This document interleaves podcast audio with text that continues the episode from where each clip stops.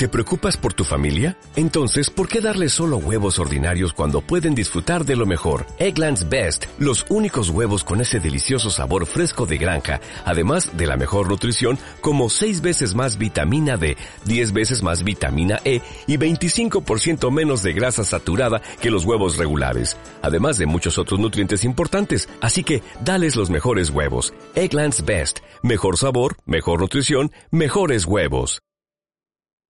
Quiero compartir con ustedes un mensaje que el Señor puso en mi corazón, el cual he titulado ¿Cómo resolver un conflicto? ¿Cómo resolver un conflicto?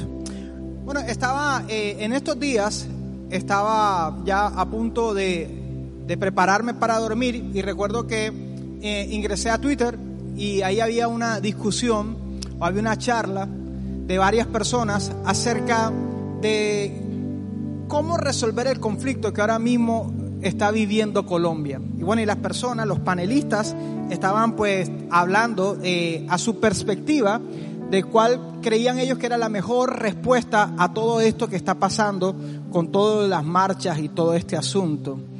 Y en medio de esto me puse a pensar que cuando hay un conflicto tan grande hay muchas tentaciones que nos llegan en medio de este conflicto que estamos viviendo aquí en Colombia. Una de esas tentaciones es la tentación de endurecer el corazón.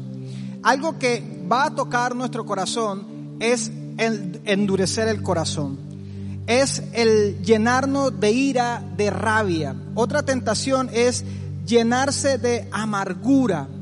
Entonces, no sé si te ha pasado, pero quizá en estos días no has querido escuchar la misma música que siempre. De pronto te encuentras triste, amargado, cansado de tantas malas noticias, de tanta violencia, de que entras a, una red social y es denuncia de una, de una cosa y de la otra. También está la tentación de hacer eco a noticias falsas. Entonces hay unos que en su afán de querer ayudar caen en la tentación de repostear noticias que de pronto son impactantes a los ojos, pero de pronto no, no son ciertas y esa es otra tentación. Está también la tentación de la indiferencia. Hay unos que ven todo esto que está pasando y como que, bueno, a mí no me importa, mientras que no me afecte directamente, pues no me importa. Está la tentación de la indiferencia. También está la tentación de la violencia. Hay unos que um, ven todo esto que está pasando y lastimosamente pues caen en la tentación de la violencia, de ser violentos Está también la tristeza, la tentación de buscar culpables. Entonces hay unos que empiezan a, bueno, ¿quién es el que tiene la culpa de esto? Que si este lado, que si este lado, que si este personaje, que si el otro personaje, que por qué este no hizo nada, que por, qué estos no se han pronunciado y caen en la tentación de estar buscando y buscando, buscando culpables. También está la tentación de estar conformes con opinar con lo que pasa afuera y no hacer nada para arreglar lo que pasa adentro. Eso es lo que precisamente quiero hablarles en este tiempo. Jesús dijo en Lucas capítulo 6, versículo 41 y 42, Jesús dijo, ¿y por qué te preocupas por la astilla en el ojo de tu amigo cuando tú tienes un tronco en el tuyo? ¿Cómo puedes decir, amigo, déjame ayudarte a sacar la astilla de tu ojo? Cuando tú no puedes ver más allá del tronco que está en tu propio ojo, dice Jesús, hipócrita, primero, primero, quita el tronco de tu ojo, después verás lo suficientemente bien para ocuparte de la astilla en el ojo de tu amigo. Quiero que ahí donde estás puedas ah, cerrar tus ojos y vamos a pedirle al Señor que nos hable en este tiempo. Vamos a pedirle, vamos a concentrarnos y pedirle al Señor que nos hable. Padre, gracias por tu palabra y gracias por este tiempo que podemos consagrar para ti. Este tiempo lo hemos apartado para ti. Este tiempo, Señor, lo hemos apartado para concentrarnos en ti, para dejar por un momento las noticias, la música, los amigos. Y en este momento nos hemos dispuesto a concentrarnos en ti. Y te pedimos, Señor, que por tu gracia, por tu favor, nos permitas escuchar tu voz. Espíritu Santo, te pido que conforme a tu voluntad toques el corazón de cada persona que está conectada a esta transmisión. En el nombre de Jesús, amén y amén. Bien, Jesús lo que estaba denunciando en este pasaje es la tentación de adoptar causas ajenas Lo que no está del todo mal si se hace de una manera correcta es ignorar la propia vida. Un grave error es estar satisfecho con opinar de lo que los demás deben hacer o dejar de hacer y no concentrarnos en nuestra propia vida. Entonces hay gente que se acuesta cansado, con rabia, porque opinó, porque peleó por Twitter, por Facebook, por Instagram, por cualquier red, y, dice esto y, se cansan y se acuestan cansados, peleando con todo el mundo, pero toda esa fuerza y toda esa pasión que tienen para pelear por algo que de pronto está bien que se haga, no la tienen para luchar para apasionarse e indignarse con cosas que tienen que arreglar en su propia vida. Es como cuando tú, lo que Jesús está diciendo, es como cuando tú estás en un avión y te dicen, mira, eh, si hay un problema en el avión, van a bajar unas mascarillas, ¿verdad? Te dicen, primero, ponte tú la mascarilla tú y después trata de ayudar al que tienes al lado. Nunca te dicen, ponle la mascarilla al que tiene al lado y después tú. ¿Por qué? Porque tú no puedes ayudar más de lo que tú mismo has vencido y has superado en tu propia vida. Por eso en ese texto Jesús dice, Tú no puedes decirle a otro cómo mejorar si tú mismo no has superado eso. Si tú mismo no has vencido eso, ¿cómo le puedes decir a alguien que tiene una pajita en su ojo si tú tienes un tronco en tu propio ojo que no te permite ver bien las cosas? Así que un problema real en medio de un conflicto es tener un tronco en el ojo que no te deja ver bien las cosas. Por eso Jesús dice, primero quita el tronco de tu ojo, después dice, verás lo suficientemente bien. Es decir, que mientras existan conflictos internos sin resolver, nuestra opinión va a estar contaminada, nuestro pensamiento va a estar contaminado y no va a ser del todo útil. Y por eso quiero hoy compartir con ustedes consejos para resolver conflictos mi propósito es que no solamente podamos pensar en cómo poder ayudar para resolver los conflictos grandes que vivimos, sino también cómo resolver esos conflictos pequeños que tenemos en nuestra casa. El primer consejo es sé objetivo, sé objetivo. Esto significa trata de identificar qué es lo que está mal. El primer punto para resolver, el primer consejo para para poder resolver un conflicto es ser objetivo. Significa, trata de identificar lo que está mal. Ojo con la trampa de del famoso todo está mal. Algunas veces, cuando las personas eh, llegan a mi oficina, bueno, antes que podíamos tener citas personales, cuando una persona llegaba a mi oficina, un joven, una jovencita, cualquier persona, un matrimonio, entonces, de, pronto una frase que siempre utilizaban es todo está mal. Es que en mi vida todo está mal, todo está mal. Quizá alguien que me está viendo puede pensar, en mi vida realmente todo está mal. Entonces, lo que yo hago a continuación es tomar una hojita y escribir varias áreas de su vida. Y le digo, bueno, una pregunta. ¿Cómo está tu familia? ¿Cómo está tu papá, tu mamá? Me dicen, no, están bien. Y yo, ¿están enfermos? No, no están enfermos. ¿Tienen trabajo? Sí, tienen trabajo. ¿Cómo está la economía de tu casa? No, está bien la economía de la casa, tenemos lo necesario para seguir adelante. Ok, ¿cómo está el estudio? Bueno, es difícil, pero ahí estoy con el estudio. Ok, ¿cómo está tu vida sentimental? Bueno, es que, terminé con mi novia o terminé con mi novio y eso me tiene mal. Y yo le digo, ok, aquí hemos encontrado realmente el problema. Aquí hemos encontrado realmente qué es lo que está mal. Mira, no está mal tu papá, no está mal tu mamá, no está mal la economía, no está mal el trabajo, no está mal el ministerio. El problema lo tienes en tu vida sentimental. Y si alguno de ustedes quiere resolver un conflicto, tiene que aprender a ser objetivo. Bueno, ¿qué es lo que está mal? Algunas veces llegamos donde alguien o en algún lugar decimos, es que todo está mal. Bueno, ¿qué es lo que, no, lo que está mal? ¿Qué es lo que no te gusta? Señala, puedes señalarlo, puedes ser objetivo y decir, esto es lo que me desagrada, esto es lo que no me gusta. Antes de discutir, trata de identificar exactamente qué es lo que te molesta. Evita al máximo perder el rumbo de la discusión. Todo esto de las marchas comenzó con, con una queja, una protesta contra la reforma tributaria. Está bien, pero ya estamos en un punto donde ya se perdió objetivamente la razón de la, de la marcha. Y ahora, pues mira, que estamos viendo que todo el mundo, el que tiene una razón o que tiene una inconformidad, pues sale a la calle y dice, mira, yo estoy inconforme con esto y salgo a la calle. De tal forma que escuchaba las noticias que se le está pidiendo a los líderes de que están programando estas marchas que por favor organicen sus marchas, que le den un tiempo y un lugar para saber quién es quién y qué es lo que están pidiendo o lo que se están quejando. Así nos puede pasar a nosotros. Podemos entrar en un conflicto con alguien y decirle, es que todo está mal, todo está mal, todo sí, pero ¿qué es realmente lo que está mal? Segundo consejo para resolver un conflicto dale un tiempo específico a exponer el problema y dale todo el tiempo necesario a buscar la solución. Ojo, dale un tiempo específico a exponer el problema. Es decir, dale un tiempo que tú sepas, vamos a hablar durante una hora, vamos a hablar durante este tiempo de cuál es el problema y eso sí, inviértele todo el tiempo necesario en buscar la solución. Algunas veces lo que hacemos es que indefinidamente hablamos del problema y hablamos del problema y hablamos del problema y le damos vuelta al problema, lo volteamos el problema, lo analizamos a ocho cámaras, le hacemos zoom, acercamos, alejamos, pero nunca avanzamos en buscar una solución.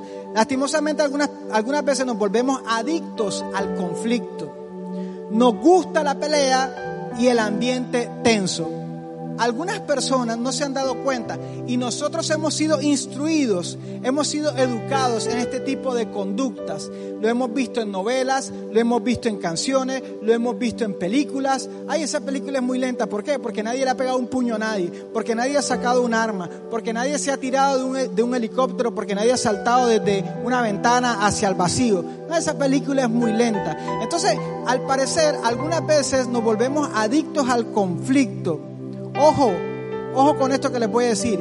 Hay quien le conviene el conflicto. Cuando tú ves que una persona no avanza en buscar la solución, sino que dilata el problema, es porque en el fondo le conviene que se perpetúe el conflicto. Y hay gente que no le conviene la paz. Hay gente que no le conviene que todo esté tranquilo. Hay gente que le conviene el conflicto. Por ejemplo, hay del que piensa, si yo peleo con mi mamá, así me libro de colaborar en la casa. No falta el vivo que dice, yo discuto con mi mamá y entonces mi mamá no puede venir aquí a decirme nada porque yo me encierro en el cuarto y me pongo en un papel de digno, de ofendido, o en el caso de la muchacha, de ofendida, y así ella no me va a decir que lave los platos o que haga esto, que haga lo otro, porque el ambiente, el conflicto me da esa ventaja. Hay una que piensa quizá, si peleo con mi novio, luego lo puedo extorsionar para que me dé detalles. Y hay una que quizá piensa, si yo lo mantengo el conflicto, lo voy a tener a él aquí en la palma de la mano, haciendo todo lo que yo quiera y dándome todo lo que yo quiera. Eso es lo más cercano que puedes tener al terrorismo. Quizás no tienes un arma, pero estás creando un ambiente, un conflicto para extorsionar a otra persona. Ojo también con algo en lo cual caen algunas relaciones y es lo que llaman el sexo de reconciliación. Y es el ciclo de peleamos, decimos que vamos a cortar y después tenemos sexo para reconciliarnos. Y después vuelve el ciclo de la pelea, de que vamos a cortar, de que te odio y después viene eh, otra vez el sexo de reconciliación. Algo que por supuesto no va con la palabra de Dios. Los novios no deben tener intimidad sexual el sexo está guardado para el entorno del matrimonio. Y algunos noviazgos entran en mucho conflicto porque empiezan a vivir en una etapa que no les corresponde todavía. Entonces cuando el novio cree que es el esposo o la novia cree que es la esposa y empieza a demandar más, cuando tú no puedes exigir aquello por lo cual tú todavía no has pagado realmente, por lo cual tú ahora mismo no has asumido un compromiso. Hay gente a la que le conviene el conflicto. Hay uno que dice, bueno, si yo peleo con mi líder en la iglesia, Así tengo licencia para abrir una iglesia nueva. O irme de la iglesia. me conviene el conflicto, porque si estamos en conflicto, ah, tengo licencia para poder justificar mi comportamiento. Hay unos que dicen, bueno, yo peleo con Dios y tengo un conflicto con Dios y así justifico mi pecado. ¿Y tú por qué hiciste esto? Porque es que tengo rabia con Dios, porque es que no entiendo a Dios, es que Dios no me habla, es que Dios no hace nada y por eso es que yo pequé. Hay a quien le conviene el conflicto. Para solucionar un conflicto, lo primero que debes tener claro es, ¿en verdad yo quiero solucionar esto? Porque si tú no te concentras en que quieres solucionar el conflicto, entonces imagínate, vas a estar siempre pensando en cualquier otra cosa, te distraes y no te concentras en solucionar el conflicto. El que quiere perpetuar el conflicto, si alguien quiere perpetuar el conflicto, en sí ya tiene un conflicto mayor que el original. Tú puedes tener el conflicto A, pero querer alargar ese conflicto ya es un conflicto mucho más grande que enfrentar. Y el que no le interesa solucionar el conflicto buscará cualquier excusa para dilatar la discusión. Lo que le decía ahorita, adictos al conflicto. El que no le interesa solucionar el conflicto va a buscar cualquier excusa para seguir en ese ambiente tenso, para seguir en esa actitud hostil. Un sabio dijo un día, el que se quiere ofender siempre es el primero en encontrar la puerta de salida. Porque, mira, cuando tú, por ejemplo, yo tengo mi esposa y yo puedo discutir con mi esposa y no estar de acuerdo con mi esposa en muchas cosas. Pero una cosa es no estar de acuerdo en algo, otra cosa es estar buscando una excusa para dejar a mi esposa.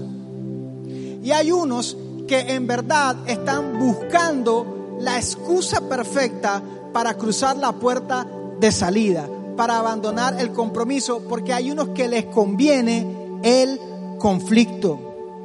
Al conflicto hay que darle un tiempo para que no se cuelen cosas indeseadas. Entonces estamos viendo que es un derecho constitucional que el pueblo salga a hacer marcha.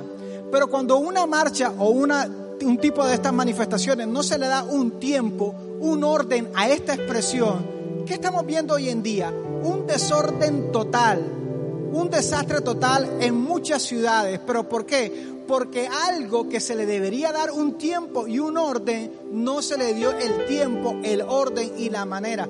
Y que hay personas que les conviene el conflicto y aprovechan el desorden y como dice el dicho, están en río revuelto y aprovechan. No sé si ustedes han pensado, hay una película que se llama La Purga donde supuestamente la trama de la película es que en 12 horas cualquiera puede matar a cualquiera. Y parece que en Colombia estuviésemos viviendo eso, en una especie de, de purga o de licencia, donde durante este tiempo el que quiera hacer el mal, haga el mal como sea.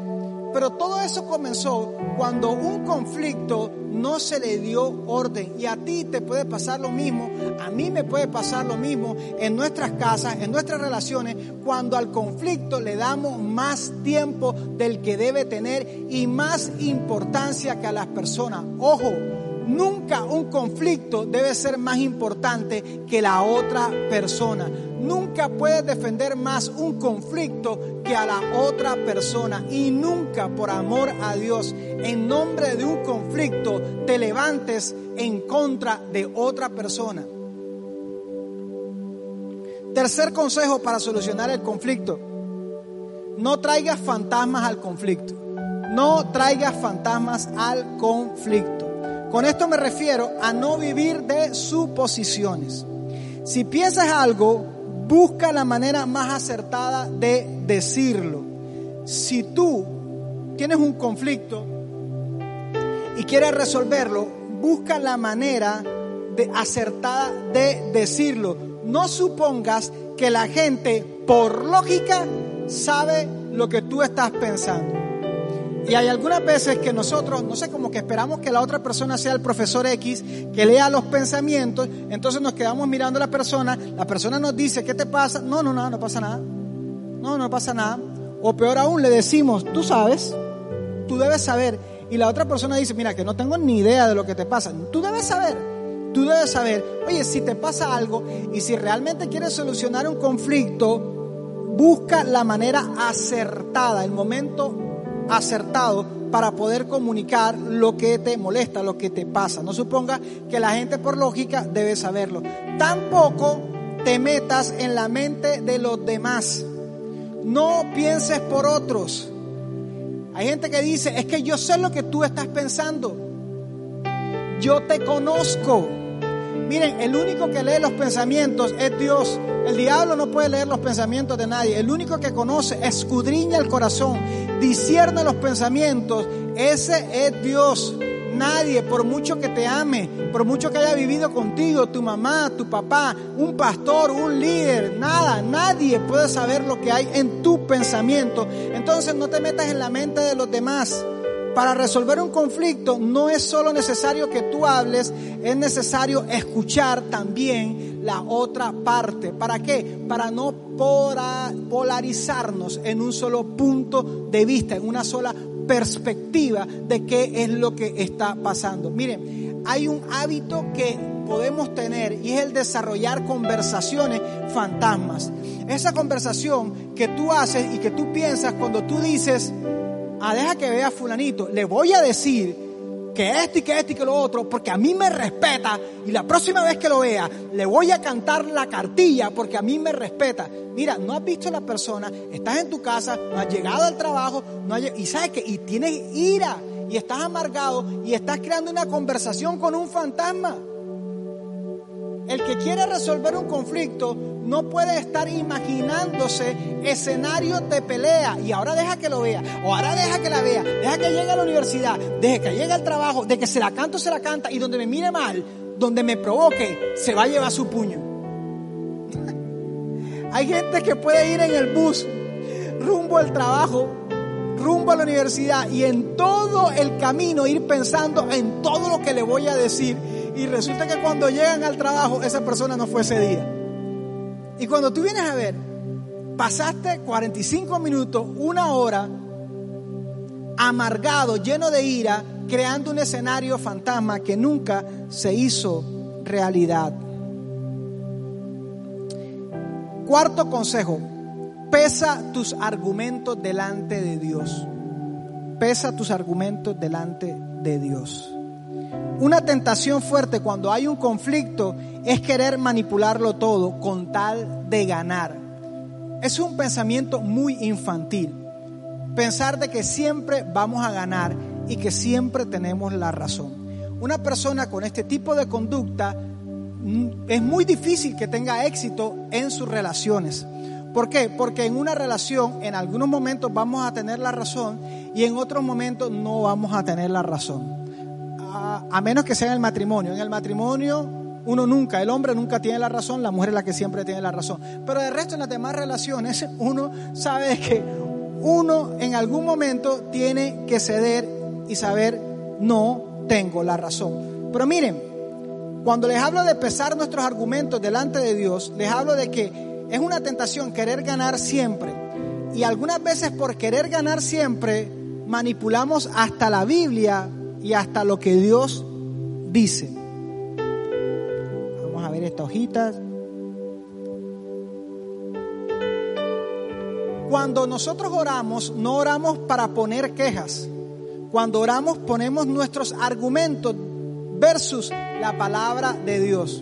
Por ejemplo, yo puedo llegar delante de Dios orando y decirle, Señor, es que tal persona me ofendió, tal persona me hizo esto, y la, el, el, dilema de orar no es esperar a que Dios diga, tranquilo, hijo mío, échate un poquito para allá, que ahora yo me voy a vengar y le voy a dar su puño para que aprenda a respetar. No, tú vas a orar, yo voy a orar y le vamos a decir a Dios, mira esto que me pasó, tal persona me ofendió. ¿Y sabes qué vamos a escuchar de Dios? Perdónalo, pon la otra mejilla, ora por tu enemigo. Cuando tú vienes a ver, entonces vas a tener otro conflicto superior. ¿Y sabes cuál es? ¿Me someto a la palabra de Dios o me, o me convierto en un vengador? ¿O creo en la justicia de Dios? ¿O creo en la venganza de Dios? ¿O creo en el concepto de Dios? ¿O tomo la venganza por mi mano y le digo a esa persona todo lo que pienso y hago con esa persona todo lo que me provoca? Entonces, cuando le hablo de pesar nuestro argumento delante de Dios, Les hablo que orar no es simplemente poner quejas. Cuando oramos es colocar nuestros argumentos versus la palabra de Dios. Siempre con el código de que aquí, aquí en mi corazón, eso tiene que ser un código para nosotros, siempre va a ganar Dios. Eso es un verdadero adorador. Un verdadero adorador, adorador no es solamente el que puede cantar una canción, el que puede tener una expresión de adoración. Un verdadero adorador es el que siempre en su vida, a cada instante, en todo momento, deja ganar a Dios. Deja que Dios te enseñe a qué sí y en, a qué no darle trascendencia. Es decir, hay un momento en que Dios te dice, eso que pasó, ve y di esto, reclama, esto. Y hay otro momento en que Dios te va a decir, haz silencio, no digas nada, deja el asunto así. Eso te hará sabio. No solo tendrás una opinión, no solo tendrás tu concepto, tendrás la palabra de Dios en tu boca. Y en estos tiempos, una muy buena aspiración que debemos tener es convertirnos en la mismísima boca de Dios. Jeremías 15, 19. Dios le dice a Jeremías, esta palabra que te regalo en el nombre del Señor. Esto responde el Señor, Jeremías 15, 19. Si regresas a mí, te restauraré, dice el Señor para que puedas continuar sirviéndome. Si hablas palabras beneficiosas en vez de palabras despreciables, dice el Señor, serás mi vocero. Tienes que influir en ellos, dice el Señor. No dejes que ellos influyan en ti. Y estamos en un tiempo donde por todos lados la gente nos presiona a elegir un bando, a decidir a quién le damos la razón y a quién apoyamos. Pero ya nosotros tenemos un bando y es el bando del Señor. Nosotros ya tenemos un lado y es el lado de Jesucristo. Y nosotros no defendemos un argumento de aquí o de allá, defendemos la palabra de Dios. Y por eso Dios le dice a Jeremías, en medio de este conflicto, tú tienes que influir en ellos, no dejes que ellos influyan en ti. Frente al conflicto de Colombia, los creyentes debemos volver a nuestras rodillas, como Moisés, como Nehemías, como Daniel, como el mismo Jesús. Es tiempo de volver a orar por nuestro país. Es tiempo de volver a clamar por la paz de este país. No dejes de orar, porque la Biblia dice en Santiago capítulo 5, la oración eficaz del justo puede mucho. Antes de escribir algo, antes de opinar, antes de hacer algo, hazte dos preguntas. Uno, ¿he orado a Dios por mi país? ¿He orado a Dios por Colombia? Número dos, esto que voy a postear, esto que voy a decir, esto que voy a hacer, Dios me dijo que lo tenía que hacer. ¿Realmente Dios me dijo que tenía que hacerlo? Si te has dado cuenta que tienes en ti fuerza para indignarte, si te has dado cuenta en tu juventud que tienes la capacidad de indignarte y de que ciertas cosas te molestan, toma esa fuerza, esa rabia e indígnate contra las cosas que realmente te están afectando y te hacen daño, como el pecado. Si tú quieres una revolución poderosa en tu vida, aparta el pecado de tu vida.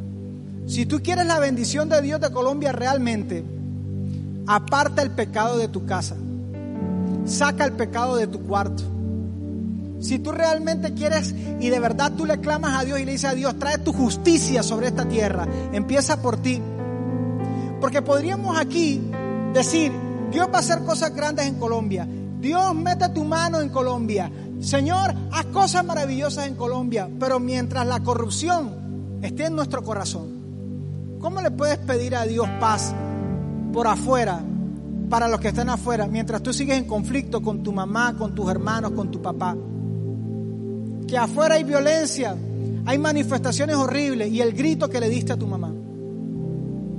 Esa palabra obscena, ese golpe que le diste a tu hermano o a tu familiar. ¿Cómo crees que Dios nos ve cuando nosotros le decimos a Dios, mira a los corruptos cómo están haciendo cosas terribles y tú estás haciendo trampa en tus exámenes?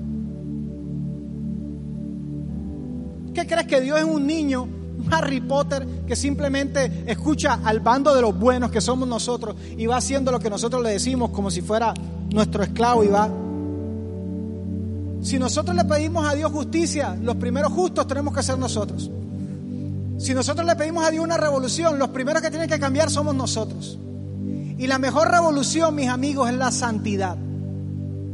La mejor revolución que existe en el mundo entero es cuando un pueblo decide santificarse delante de Dios y apartar el pecado de su casa, apartar el pecado de su corazón.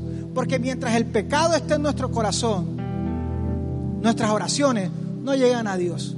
Mientras el pecado esté en nuestra vida, nuestro pensamiento va a ser corrupto, nuestra opinión va a ser corrupta. Y por eso Dios le dice a Jeremías y te dice a ti y me dice a mí, santifícate. ¿Quieres realmente una revolución en Colombia? Santifícate. Deja de ver eso que estás viendo. Deja de consumir eso que estás consumiendo. Santifícate. Porque es imposible que cuando un pueblo se santifique, Dios no abra los cielos y derrame bendición sobre ese pueblo.